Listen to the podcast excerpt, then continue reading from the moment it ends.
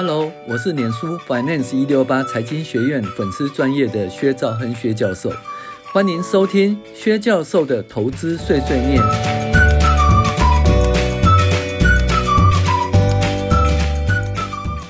各位网友，大家好，我是薛兆亨薛教授。我们现在来讨论投那个投资藏宝图哈，就财报藏宝图的第五招，也就是财务结构的指标分析。那这是第五招的诶。第一第一课吧，哈，好，我们先来介绍观念分析，哈。林良教授前一阵子大陆因为宏观调控，所以呢紧缩银根，使得在中国投资的台商、元气大伤，现在因为次贷风暴产生的流动性危机，银行为了自保也开始抽银根。那什么叫做抽银根呢？教授，在资本主义国家，抽银根就是当借款合约到期时不再续借，也就是你向银行借了一百万一年的信用贷款，那现在一年到了，银行就不会再借给你。林良，当然不会喽，因为一年的借款时间到了。教授说。不对，不对，在正常的状况下，银行如果看你的债性很好，他会跟你续约一年，继续借给你哦。所以通常可以一直续约，一直续约哦。你也就没有准备一笔钱来还偿还这笔借款。因此，当银行要求不再续约的时候，要你还钱的时候，你可能就会因此而周转不灵而倒闭哦。教授接着又说，在很多集权国家，虽然讲好的是长期借款，可是基于政府的政策，也会要求提前偿还，这个就是要抽银根。明了，可是银行为什么要抽银根呢？这样不是没有利息可以赚哦。教授，对啦，但是在金融危机的时候，银行都嘛先抽先赢，保住本金要紧啊。要倒去倒别家银行的，不要倒我们这一家的哈。连麦当劳这一种世界经营很好的公司，有时候都被抽银根，更何况说一些嗯中小企业啦。林良明明知道银行会抽银根，企业为什么还要向银行借钱呢？教授做生意哦，有时候需要周转金，而这些周转金是短期性的资金需求，很少人会完全用自有资本来做周转金的使用。呃，不是跟周供应商赊购，就是跟银行借周转金。例如，有一家公司资本额是十亿元，做了六百亿元的生意，请问他会会为了这六百亿元的周转需求去做增资吗？林良。做生意本来就要资本，没有钱就不要做生意嘛。教授不是这样子说的。例如，你进口原料五百亿元，然后在国内加工一个月就可以出货，那就可以收到六百亿元的货款。你会为了短短一个月的资金需求去增资五百亿元吗？林良，当然不会。如果确定这六百亿元在一个月内就可以收到，我会先跟银行借五百亿元，然后呢，我不会现金增资五百亿元。教授。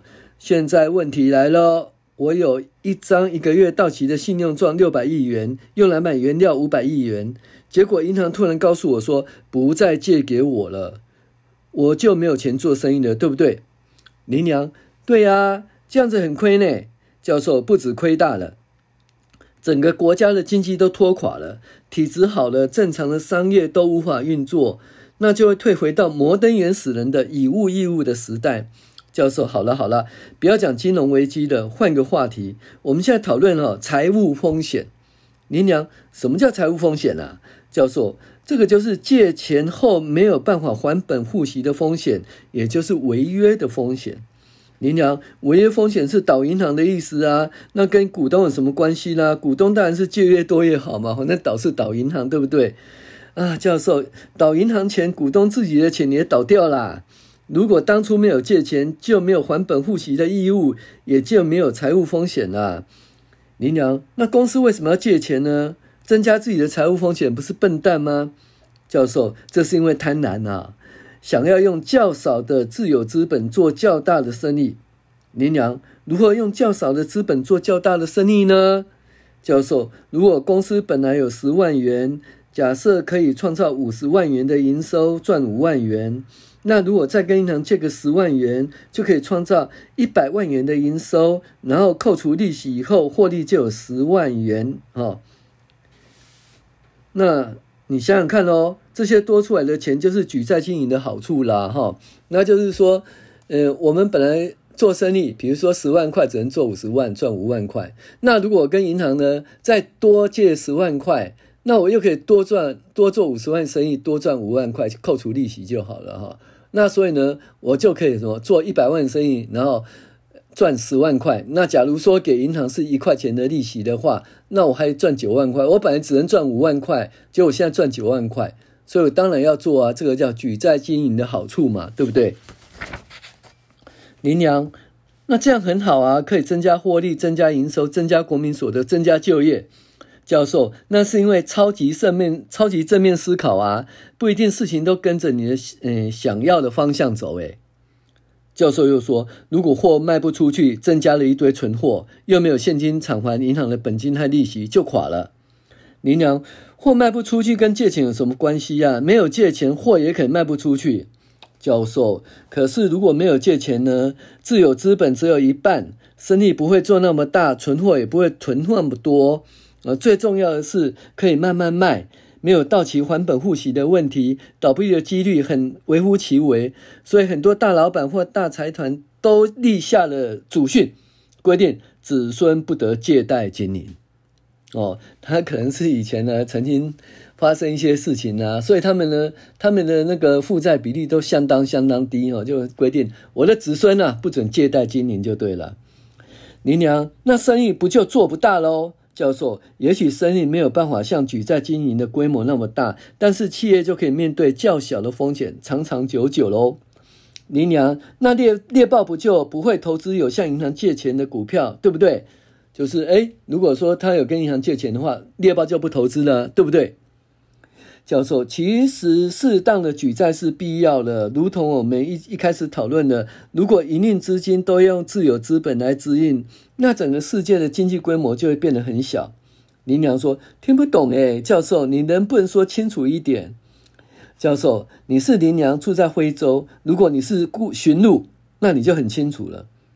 林娘说：“猎豹又不吃驯鹿，驯鹿哪有跟投资有什么关系？”教授。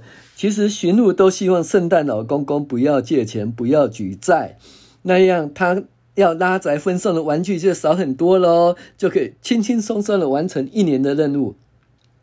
教授又说，为了要准备圣诞节的需求，全世界的企业都备料生产。然而圣诞圣诞旺季一过，就不需要那么多周转金了，这个叫季节性的资金需求。那如果这些资金需求都是自有资金支应呢？那你觉得多少股本才能够撑起这世界的经济呀？林娘，所以为了经济可以顺利运作，银行还是可以扮演资金供给者的角色。也就是说，企业还是要适度的借款喽。教授，对呀，但是借款就不能借太多啊，否则万一哦，景气逆转，准备的存货无法销售或销售出去哦。收不回来吃倒账了，那个时候就没有钱支付银行的本金跟利息喽。那如何衡量借钱太多或太少？哦，教授说有一个比率叫做自有资本率哦。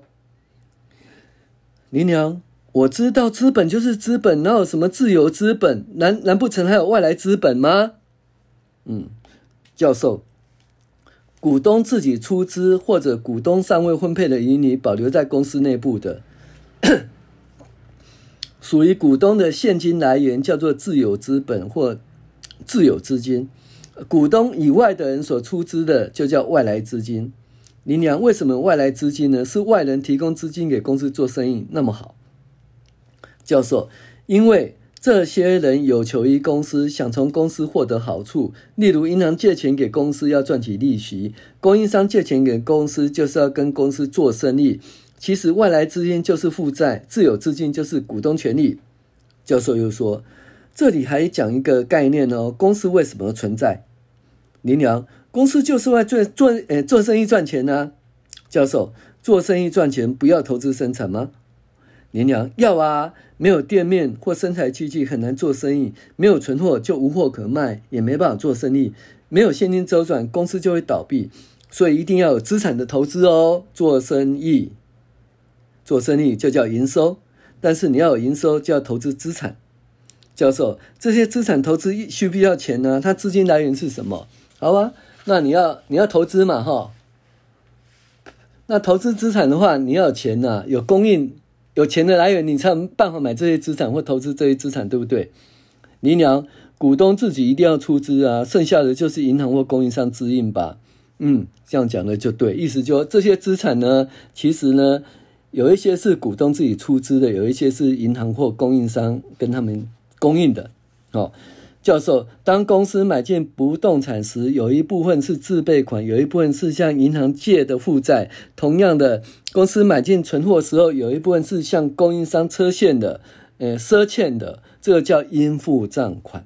那这些负债，或者是向银行借款，或者是营业中自然产生的应付账款，都是供应公司资产的部分来源。所以，资产的资金来源，哈，是有。自有资金就是股东权益及负债所构成，这负债就是外来资金，那即构成了那个资产等于负债加股东权益，就是会计恒等式。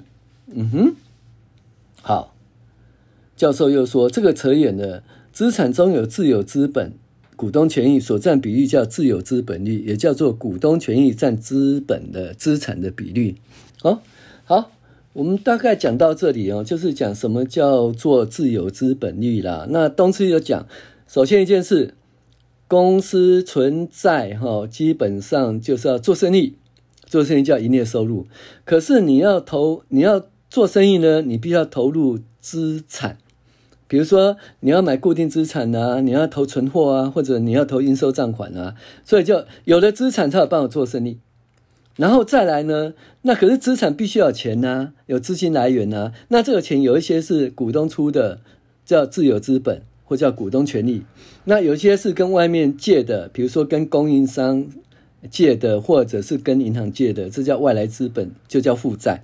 好，所以资产等于负债加股东权益，这就是会计恒等式。好，那资产中的自有资本哈占那个资产的比例呢？叫做自有资本率，或者叫做股东权益占资产的比率。好，我们这一集先讲到这里哈，剩下我们下一集再来跟大家分享。我是薛兆亨薛教授，谢谢您的收听。